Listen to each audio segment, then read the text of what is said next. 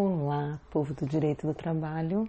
Espero encontrar vocês todos bem, todos com saúde. Os que não estiverem tão bem assim, que tenham pronto restabelecimento, que estejam todos se cuidando. Tenho visto um aumento de casos de Covid no meio jurídico. Então, peço para todo mundo tentar se preservar o máximo possível e dar todos os esforços para aproveitar esse momento que é tão diferente né, e desafiador e para muitos realmente muito difícil, para fazer algo que vai destacar vocês no futuro, estudar. É, no fim a gente acaba ficando na nossa bolha, né? E aí eu tenho estudado, e aí eu fico assistindo gente que também está estudando, leio a partir daquilo que eu, eu imagino que também estejam estudando. E a gente começa a achar que todo mundo está estudando. E aí tem horas que eu percebo que isso não é verdade. Então, quem está estudando, mais uma vez, eu não tenho dúvidas de que vai se destacar no futuro quando a situação se regularizar novamente, nós teremos muitas, muitas demandas dos mais variados tipos, gente, no futuro e por muito tempo. Então, estudar mais do que nunca continua sendo muito necessário. A gente já teve o susto da reforma trabalhista, tudo que veio depois, e agora nós estamos novamente sendo desafiados dentro do direito do trabalho a tratar não só dos reflexos jurídicos na pandemia, mas no pós-pandemia. Tudo o que está acontecendo agora, e nós esperamos que a gente possa passar por isso com cada vez menos gente doente né, e com problemas sérios em virtude disso, mas as questões trabalhistas estarão muito em foco e nós teremos muito para conversar sobre isso. Para quem está chegando agora, eu sou Andréa Pazold, sou juíza do trabalho e professora de Direito do Trabalho, e é nessa condição que eu venho aqui sempre tratar de pílulas de informação através dos drops de Direito do Trabalho. Também estou no Instagram, no Evoluir Direito do Trabalho, e o site evoluindodireitodotrabalho.com, porque lá é, eu trago alguma, algum material de pesquisa, algumas publicações, dicas de leitura, tem algumas reflexões no blog, e às vezes eu vou me referir a alguma coisa que a gente que eu já escrevi por lá e que já conversei por lá também. Eu aproveito para dizer para vocês ainda que é, o curso Reflexos Jurídicos da Pandemia, pelo Minutos de Direito, ele continua disponível para vocês comprarem. As aulas ah, síncronas né, acabaram na semana passada, foram duas semanas duas aulas comigo, duas noites comigo e uma noite com a professora Luciana Coelho, ela falando sobre direito civil. E como as aulas ficaram bem atualizadas, por enquanto, inclusive, é, está tudo exatamente de acordo com o que eu falei na semana passada e na outra, primeiro com a Lei 14.020 e depois com os reflexos da MP 927 e sua caducidade. Essa caducidade da MP 927, os efeitos jurídicos, porque eficácia é diferente de vigência, né? É, eu tratarei, comecei a, começarei a tratar, espero eu, é, no próximo episódio aqui do podcast, desde que eu consiga já finalizar os temas que eu tenho para hoje, para a gente começar a falar sobre isso. Já falei, está no IGTV e está também no YouTube, Evoluindo o Direito do Trabalho, sobre a questão relacionada a estagiários e aprendizes e o teletrabalho e o fim da MP 927. Então eu não vou tratar disso aqui no podcast porque ele já faz parte de um vídeo que está no IGTV e também no YouTube no canal Evoluindo Direito do Trabalho, que tem outras lives que foram feitas com convidados e algumas lives curtas que eu costumo fazer às sextas-feiras eu subo para o canal do YouTube de temas bem específicos. Já falei, por exemplo, da portaria 16655. Se eu for falar mais alguma coisa sobre ela, provavelmente provavelmente será também por escrito. Estão todos convidados a conhecer. O objetivo é sempre compartilhar conhecimento da, da melhor forma possível, da forma mais abrangente que todo mundo possa ter acesso. Claro, vocês sabem, aqui o objetivo no podcast não é aprofundar, até por isso eu falei da questão do curso e outros cursos que eu devo lançar também, porque aí é um, um conhecimento mais aprofundado. Aqui é justamente para que vocês tenham a curiosidade de ler sobre o assunto, de estudar o assunto, de pensar coisas diferentes dentro do direito do trabalho e principalmente a partir das atualidades, porque agora estamos ainda em fase de inflação normativa que vai gerar muita necessidade de interpretação do operador jurídico que somos todos nós. Como eu também já tinha dito para vocês, todos os assuntos relacionados à Lei 14.020, que são mera conversão da MP 936, eu não vou abordar. É, porque já foi objeto de muito episódio dentro do podcast. Então, o objetivo aqui é abordar coisas diferentes que tenham vindo na Lei 14.020 ou novas interpretações, novas ideias, algumas coisas, algumas reflexões para vocês pensarem para novos estudos dentro das previsões legislativas, tá bem? E hoje, meu objetivo é o seguinte, é falar do artigo 10 em relação a duas vertentes, a questão da força maior e a questão de quando o benefício não for pago por culpa do empregador ou sem culpa do empregador. Como é que fica a tal garantia de emprego do artigo 10? Para quem está com preguiça, não lembra mais, lá vamos nós. O artigo 10 da Lei 14.020 diz que fica reconhecida a garantia provisória no emprego ao empregado que receber o benefício emergencial de preservação do emprego e renda previsto no artigo 5 em decorrência da redução da jornada de trabalho e salário ou da suspensão temporária do contrato de trabalho de que trata a lei nos seguintes termos. E aí o prazo dessa tal garantia provisória de emprego previsto aqui, já abordei em várias outras oportunidades, então não, não, vou voltar a isso, mas é que tem durante o período acordado e tal. Então tudo isso já conversamos. Essa é a previsão do artigo 10. E aí o parágrafo 1 do artigo 10 diz o que, que acontece no caso de dispensa sem justa causa que ocorrer durante o período da garantia provisória do emprego prevista no caput do artigo. Sujeitará o empregador ao pagamento além das parcelas rescisórias previstas na legislação em vigor, de indenização no valor de. Então, volto a dizer, porque isso eu, não, eu acho que é bem, bem necessário, é, que a gente não prevê aqui a possibilidade de reintegração ao emprego. Existe sim uma possibilidade de conversão dessa garantia provisória em pagamento de valores, o que faz com que ela seja, na verdade, uma indenização tarifada. Então, quem é, fizer a suspensão, a redução do, da jornada e do salário e despedir o trabalhador no período previsto aqui na Lei 14.020 de garantia provisória, o efeito que isso vai trazer vai ser em relação a verbas que a pessoa vai receber, mas não existe um impeditivo propriamente dito para despedida sem justa causa. O que existe é a previsão do pagamento da indenização tarifada. E aí os incisos falam ah, exatamente dos percentuais que serão devidos sobre os valores valores uh, para serem pagos a, a, a título dessa indenização. E aí esse percentual vai de 50% a 100% e é calculado sobre o salário que o empregado teria direito no período de garantia. Então, a indenização não é calculada em relação em razão do benefício percebido ou do benefício que deveria ser recebido e não foi recebido, ou do benefício que seja uh, que tenha acarretado, que tenha a ver com seguro-desemprego, é como ajuda compensatória. O valor é calculado tendo por base o salário e não tendo por base os benefícios, tá? Então, o que, eu quero mencionar aqui? Nós temos a previsão de exclusão dessa, dessa garantia para as hipóteses de pedido de demissão ou dispensa por justa causa do empregado. Sendo assim, me parece que, é, como o legislador não utiliza palavras em vão ou deixa de utilizar, no silêncio a gente vai entender que no caso da despedida por força maior, aquela do artigo 501 da CLT, também vai ser devida a indenização, porque também existiria a garantia provisória no emprego. E aí, como que nós trabalharíamos nessa hipótese? Eu já comentei, já escrevi sobre isso também, sobre a, distinção que a gente vai ter do tratamento em relação aos trabalhadores se houver uma efetiva despedida pela força maior e a empresa então fechando o seu estabelecimento, no mínimo o seu estabelecimento, né, onde o trabalhador estava prestando serviço, ou se isso não acontece. Então, dizer que é força maior porque por conta do enquadramento no artigo 2 no artigo 1 da medida provisória 927, ainda mais depois da sua caducidade, ou seja, desde domingo passado para cá, né, do dia 19 de julho para cá, não faz mais muito sentido. Então, a, a força maior agora, ela tem que ser em função, claro, da lei 13979, do decreto, mas é, utilizando os dispositivos da CLT. E aí, lá pela CLT, a gente diz que então são devidas as verbas rescisórias normais, que eu também já falei para vocês, e a indenização a metade do que seria devida no caso da despedida sem justa causa, sem ser por força maior. E aí já concluímos que isso se refere então ao FGTS, a indenização de 40% do FGTS, que passa a ser de 20%, e a, a, questão do aviso prévio, que sempre fica aquela dúvida, porque se a pessoa soubesse que ia fechar e que ia ser mandada embora, não se, não se estaria falando de força maior.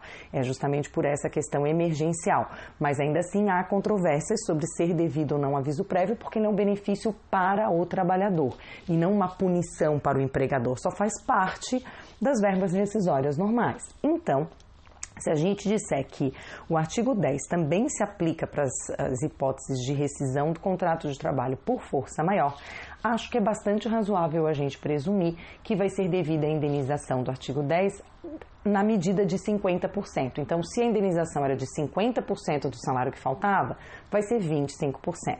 Se era 75%, vai ser 37,5%. E se era 100%, vai ser 50% do salário que o trabalhador teria direito eh, no período de garantia provisória no emprego, que nesse caso, na hipótese de redução acima de 50%, igual ou acima de, de desculpa, de 70%, ou a suspensão do contrato de trabalho. Lembrando, de novo, que se refere a quem recebe o benefício. Então, nesse caso, aquelas pessoas que têm o contrato é, suspenso ou ah, com a jornada reduzida e o salário reduzido proporcionalmente a ela, é, se não houver a percepção do benefício emergencial, em princípio, a previsão do artigo 10 então não se aplicaria para elas. O que, por exemplo, exclui os aposentados, que eu já falei em outro episódio. Os, os é, aposentados agora podem ter a suspensão e a redução nos termos da Lei 14.020, mas como não há o pagamento do benefício emergencial, nós vamos ter que construir uma interpretação para que eles sejam abrangidos, nem que seja a partir do princípio da isonomia. Eu não estou excluindo, o que eu digo é que, pelo texto legal, não há o direito à garantia provisória, porque o texto é muito específico e expresso numa interpretação gramatical, no sentido de que só existe essa garantia provisória para quem recebe o benefício emergencial.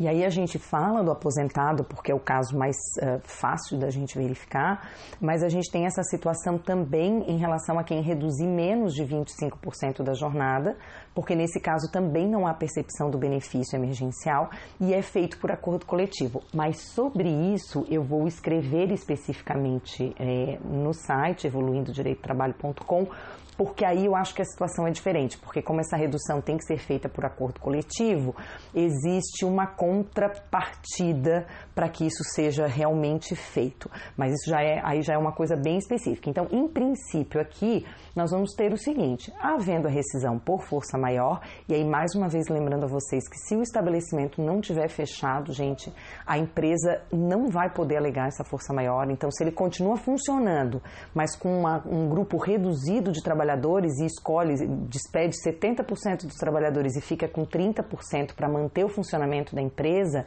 não pode despedir por força maior, vai despedir é, tomando a iniciativa e pagando todas as verbas, inclusive os 40%. Eu sei que parece assim pouco, porque a gente fala, ah, mas no fim das contas a gente está discutindo o quê? Aviso prévio e o 40% que vira 20%. Mas dependendo do tempo de casa, gente, de 20% para 40% é muito dinheiro.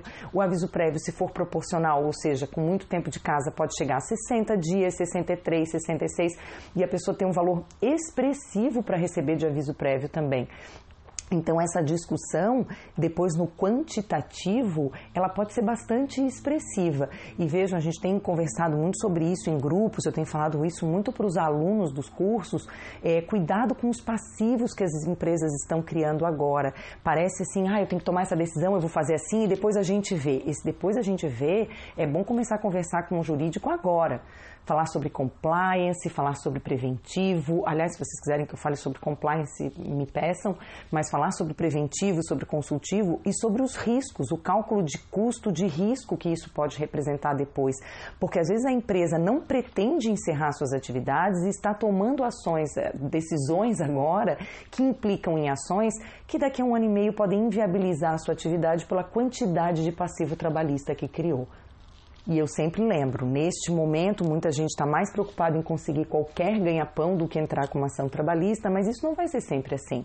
Com o tempo, as pessoas vão voltar a procurar elas vão poder ir até o escritório do advogado, ir até o sindicato com mais facilidade, e elas têm que fazer isso, porque se perceber que elas têm direito de receber valores superiores ao que elas receberam, é isso que elas vão buscar e é isso que elas terão direito de receber. E aí a empresa economizou agora, mas ela cria um custo tão elevado para ela que pode implicar inclusive na multa do 477 depois, por exemplo. Se a empresa não fechou, o aviso prévio era devido. Portanto, é uma verba, é uma verba rescisória incontroversa.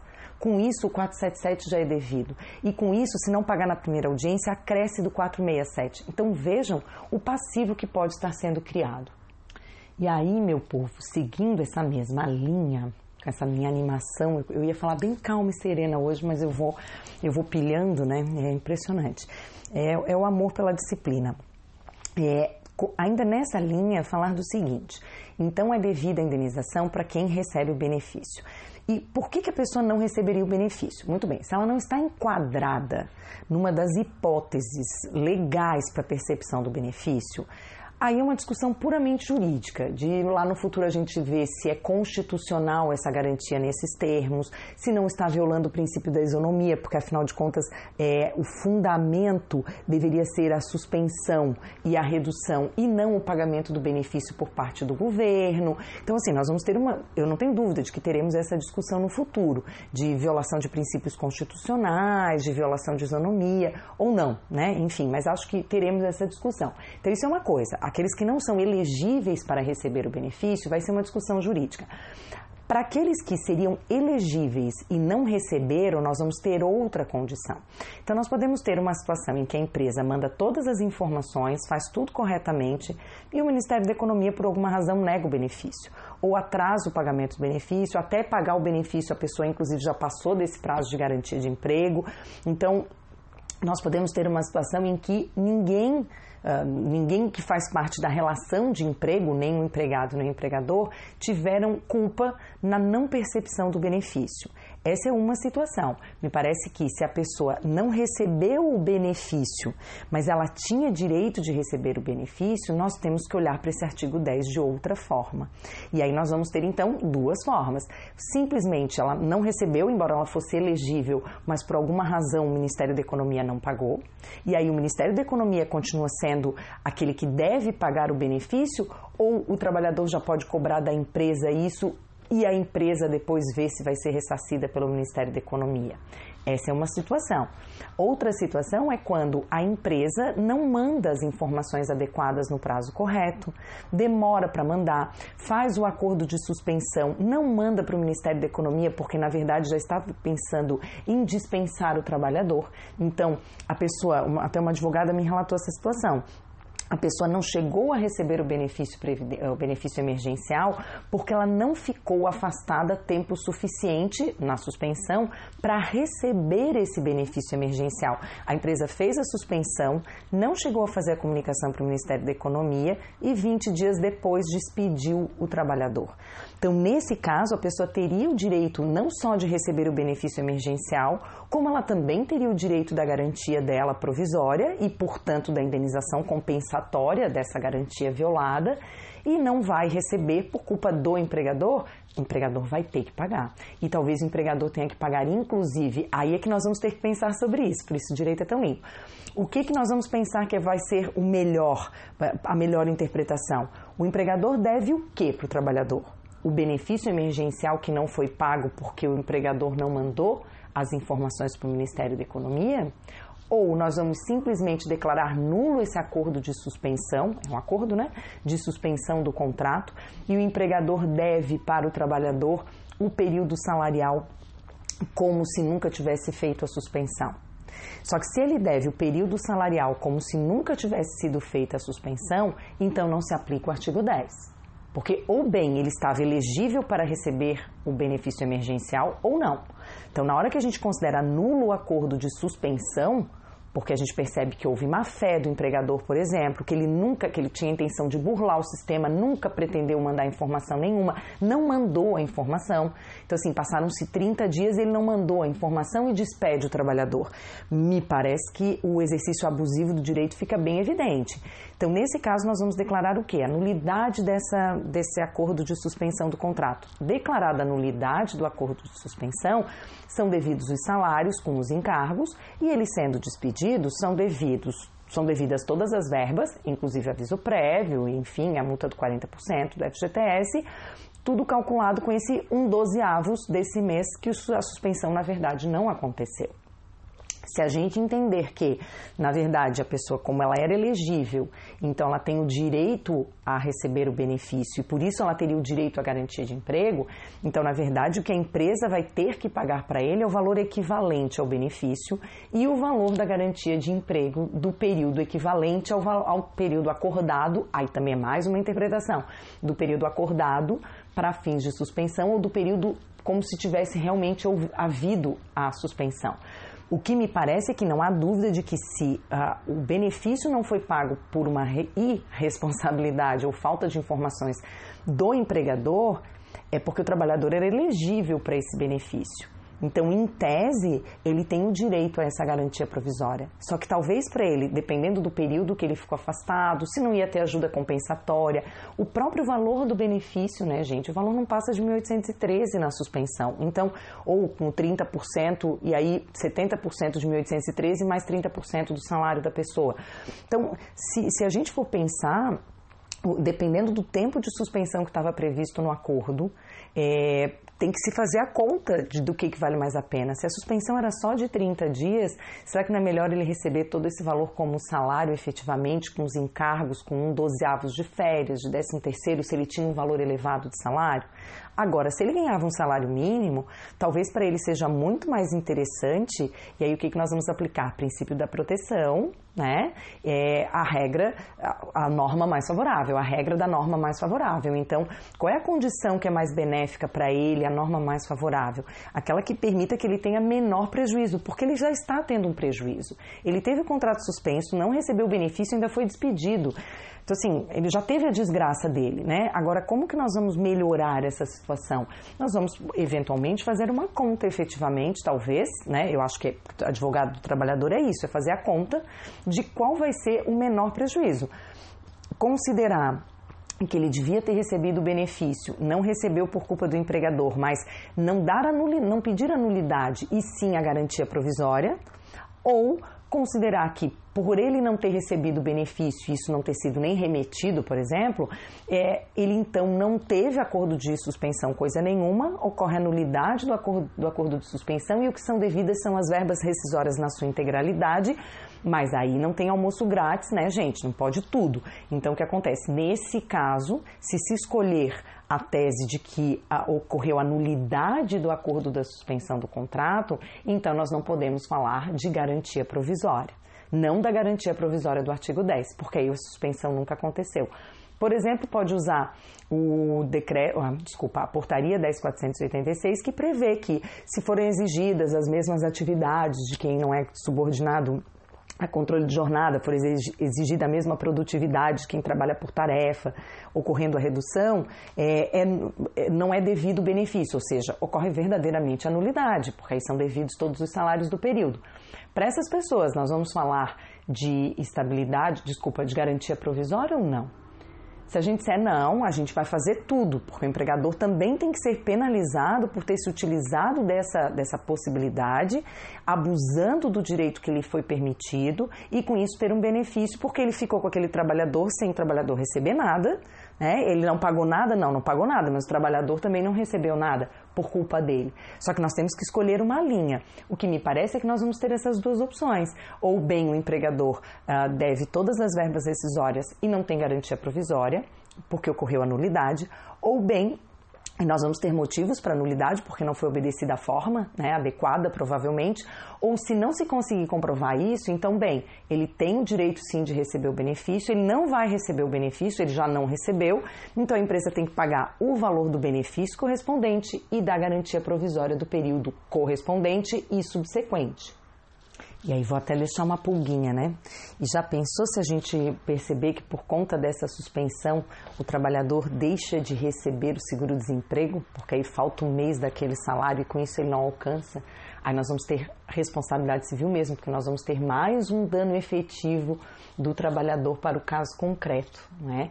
Existem pessoas até falando ah, de outros benefícios do auxílio emergencial, mas aí às vezes é pela conduta do trabalhador, ele não podia pedir os dois benefícios, né? E o empregador faz o pedido do benefício emergencial, porque é algo devido em função da sua ação de suspensão ou de redução. Aí é outra coisa. Aqui eu estou falando de uma situação em que ele seria elegível para o benefício emergencial, não recebeu e aí a gente vai ver, se for por culpa do empregador, me parece que nós temos essas opções. Se não foi por culpa do empregador, a gente vai ver. Se for por culpa do empregado, é uma situação bem mais difícil, né? Mas essa situação também vai ser mais rara, só se ele tiver mentido ou omitido alguma informação. Aí me parece que realmente o empregador pode se eximir da responsabilidade da estabilidade. É, E ainda nós podemos ter a situação em que é, não é culpa de ninguém, pois é, não é culpa de ninguém, mas aí quando não é culpa de ninguém, gente, é princípio da proteção. Aí nós temos que trabalhar no indúbio para operário. Por isso tão importante o estudo dos princípios do Plá Rodrigues, né?